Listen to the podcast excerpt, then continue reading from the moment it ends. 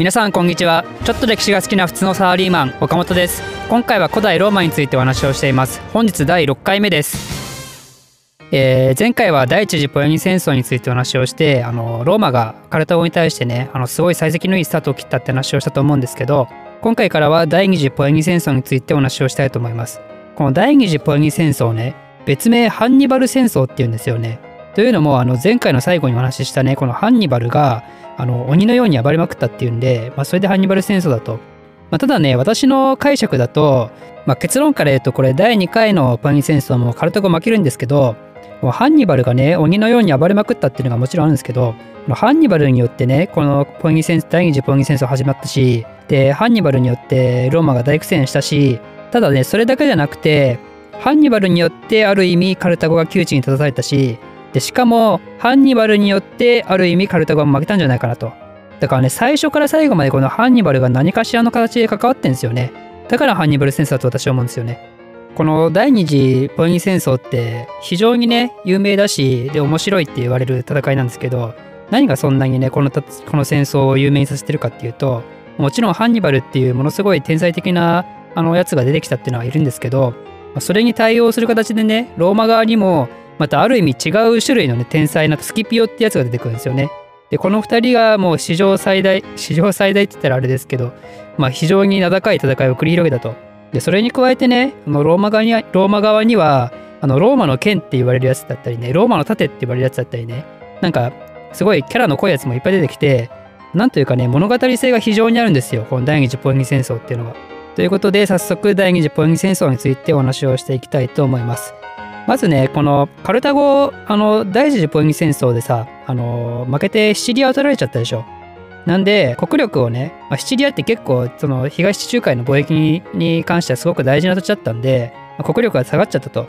で、なんとかそれを挽回させなきゃいけないってことで、あの、今のスペインのね、イベリア半島の方に行くわけですよ。まあ、その当時まだ未開の土地だったんですけど、まあ、そこを制圧させて、えー、自分たちの拠点にすると。そういう活動をするんですよね。で、そのイベリア半島制圧を任されたのが、前回最後に出てきたハミルカル。あの、ハンニバルのお父さんね。ハミルカルがその責任者として、えー、イベリア半島に行きます。で、その時にまだちっちゃいハンニバルもついていたということですね。で、このハミルカルがイベリア半島に何をしたかっていうと、まあ、その当時ね、そこにいた部族たちを倒しまくって、で、そいつらまとめて、で軍隊を養成するわけですよ。そこで軍事活動をしていくと。で、それに加えて、あの、カルタゴにとってすごくラッキーだったのは、イベリア半島でね、あの、銀山が見つかるんですよね。で、そこで銀が大量に見つかって、まあ、大量かどうかちょっとわかんないですけど、とりあえず銀山が見つかって、で、またお金がラッキー的な感じで潤ったと。で、そのお金を使ってね、あの、傭兵とかも雇えるようになったんですよね。まあ、なんで、このイベリア半島っていうのはすごく、まあ、彼らにとって大事な土地になったんですよね。で、まあ、そうこうしてるうちにね、あの、ハミルカルも死んじゃって、で、途中間挟むんですけど、最終的にハンニバルがまたこのイベリア半島の責任者になったんですよね。で、その間、このハンニバルは何を考えてたかっていうと、もうローマをね、どうやって滅ぼすかっていうことしか考えてないんですよ。まなぜならこいつはもう小さい時からずっとそれをこう、洗脳的な感じで教え続けられたから。まあ、ハミルカルも実際そうだと思うんですけど、まあ、彼らがね、こうやってイベリア半島でお金を蓄えて、で、軍事力もつけていったのは、もう最終的には全てローマを殺すためなんですよ。もうすごい執念なんですよね、この親子は。で、ハンニバルが思いついたね、どうやってローマを殺すかプランなんですけど、あのね、ローマを孤立させることを考えたんですよね。ローマという都市国家をね。というのも、あの、イタリア半島ってローマによって統一されたって話はしたと思うんですけど、でもそれはね、まだ、まだその当時はね、イタリアっていう国家、まあ、ローマという国家ができたっていうよりも、ローマという都市をね、あの、名手として、都市国家の連合体みたいな形でイタリア半島が成り立った成り立ってたんですよね。でそれに目をつけたハンニバルが、えー、その解体を目指してその都市国家の連合体を、えー、壊して他のやつらをローマから裏切らせてでローマを最終的に叩き潰すと。そういう作戦を取ろうとしたわけですよ。だからハンニバルは本当にそのローマっていう都市国家しか見てないわけですよね。その周りにいたその連合軍みたいなやつらは、まあ、ある意味自分の作戦のあの一部だとそういうふうに考えてたわけですよ。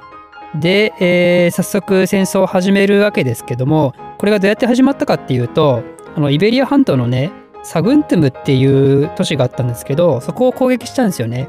でこれはあのローマと同盟を組んでたもんであのローマがそれによってねカルタゴに対して宣戦布告するんですよ。で宣戦布告するって言ってもこのハンニバルね拠点がイベリア半島だからイベリア半島とイタリアって結構距離あるじゃないですかだからねあのローマそのイタリアの方にあの攻めていくんだろうなっていう考えを持ってたんですけどそこがこのハンニバルがどっから来るかっていうとこですよねもしくはどこが戦場になるかっていうのをこうローマが考えた時に常識的に考えて船に乗って海から攻めてくると。だからローマの南もしくは、え、西側から攻めてくるっていうプランが一つと、えー、それか、えー、イベリア半島がハンニバルの本拠地だったからイベリア半島で戦争が行われるのどっちかを考えてたわけですよね。だからそっちの2つの方にねあのローマ軍を集中させるわけですよ。でローマの北側ってアルプス山脈があるんでそこはねもう完全に天然の要塞になってるからそこから攻められるっていうプランはね全く想定しないんですよね。全く想定しないっていうかなんだろう本当にあの単純に壁があると思ってるからそこから攻めてくるなんて誰も思ってないですよ。でそれを逆手に取ったのがハンニバルなんですよね。イベリア半島からねもう歩いて進軍していくわけですよイタリアの方に向かって。なんと軍勢4万の兵士とさらに30頭の象を引き連れるわけですよ。こいつらを引き連れてスペインの方から歩いてってねフランスを通ってそこからイタリアの北のアルプス山脈を越えてくると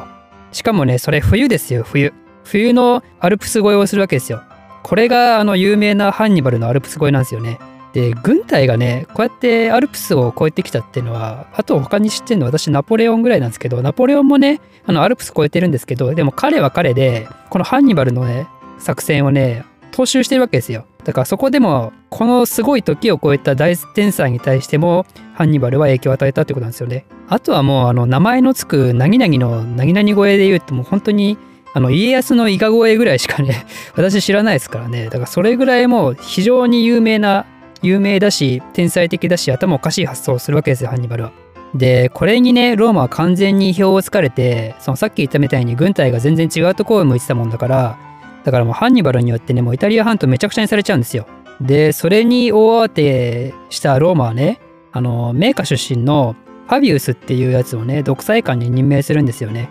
で、こいつがね、後々、あの、ローマの盾って呼ばれるやつなんですけど、まあ、こいつはね、こいつで非常に優秀なんですよ。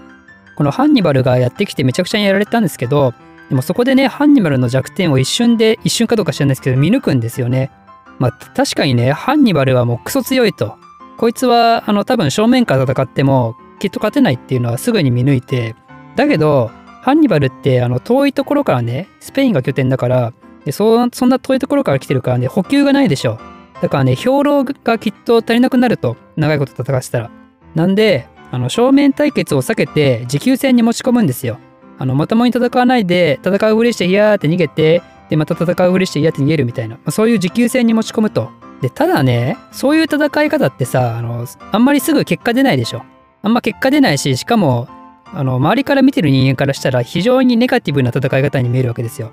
あの、お前のその誇りはどこなんだみたいな、ローマ市民の誇りはどこ行ったみたいなね、そういうことがやっぱ言われちゃうんで、ローマ国内からね、ファビウスに対しての不満が続出するんですよね。で、以前説明した通りね、独裁官って半年しか任期がないから、この半年経った時に、もうすぐにファビウス交代させられちゃうんですよ。なんで、あの、全然ファビウスと違う作戦を取ったね、光線派のやつらが、えー、次はコンスルになると。なんで、あの、今までの作戦と全く真逆でね、次は今度も正面衝突でわーってぶっ殺すぞみたいな感じで、えー、ハンニバルに対して戦っていくんですけど、そこでね、あの、艦内の戦いっていう、まあ、すごく、あの、有名なローマに対して黒歴史な戦いがあって、で、これはね、あの、この戦いによって、ハンニバルの戦術家としてのね、なんだ、まあ、結出した軍祭がここで発揮されるわけですよ。この時ね、ハンニバルが考案したもうものすごい作戦があって、まあちょっとね、私、あの、以前も説明したと思うんですけど、私ちょっと合戦クラッシャーじゃないんで、あの、細かい内容は省きますけど、このすごい作戦があってね、非常に簡単に言うと、ローマ軍をうまいことハンニバル軍がね、囲い込むんですよね。で、それでローマ軍を殲滅させたと。で、そのローマ軍の死者は6万人から7万人って言われてて、その中にはね、元老院の議員が80人いたんで、80, 80人の元老院の議員が死んだんですよね。あの、未だかつてないっすよ、本当に。こんなに人が死んで、しかも元老院の偉いやつが死ぬみたいなね。だって元老院って300人が定員だったから、そのうち80人だからね、ほぼ3分の1近くが死んだわけですよ、一気に。だからもうこれはあのローマ史上最大の敗北ですよねこの艦内の戦いねでこれで大勝利したハンニバルはねもう人気が最頂点に達するわけですよでそれに対してローマではもう本当にねもうダメだみたいなねもう俺たちはやられちまうみたいなそんな最悪的なムードがね漂うんですよね。でまあ普通ならねカルタゴもうこの大勝利でもうローマに対して講和を結んででカルタゴの勝利っていう道もあったと思うんですけどでもねハンニバルはあの最初に言ったみたいにローマをね殺すことしか考えてないんですよ。講和を結んであのまた仲良くやりましょうみたいなそんなことは一切考えてないと。ローマはマジで絶対にぶっ殺すとしか思ってないからまだまだこの後戦いも続いていくわけですよ。でもこの後ハンニバルにとってね想定してなかった事態が出てくるわけですよ。でそれによって後々ハンニバルまたカルタゴ軍がねあのどんどん苦しめられる展開になっていくわけですけどそれについてはまた次回お話ししたいと思います。この番組を少しでも面白いためになると思っていただいた方はいいねとチャンネル登録のほどよろしくお願いいたします。ではまた。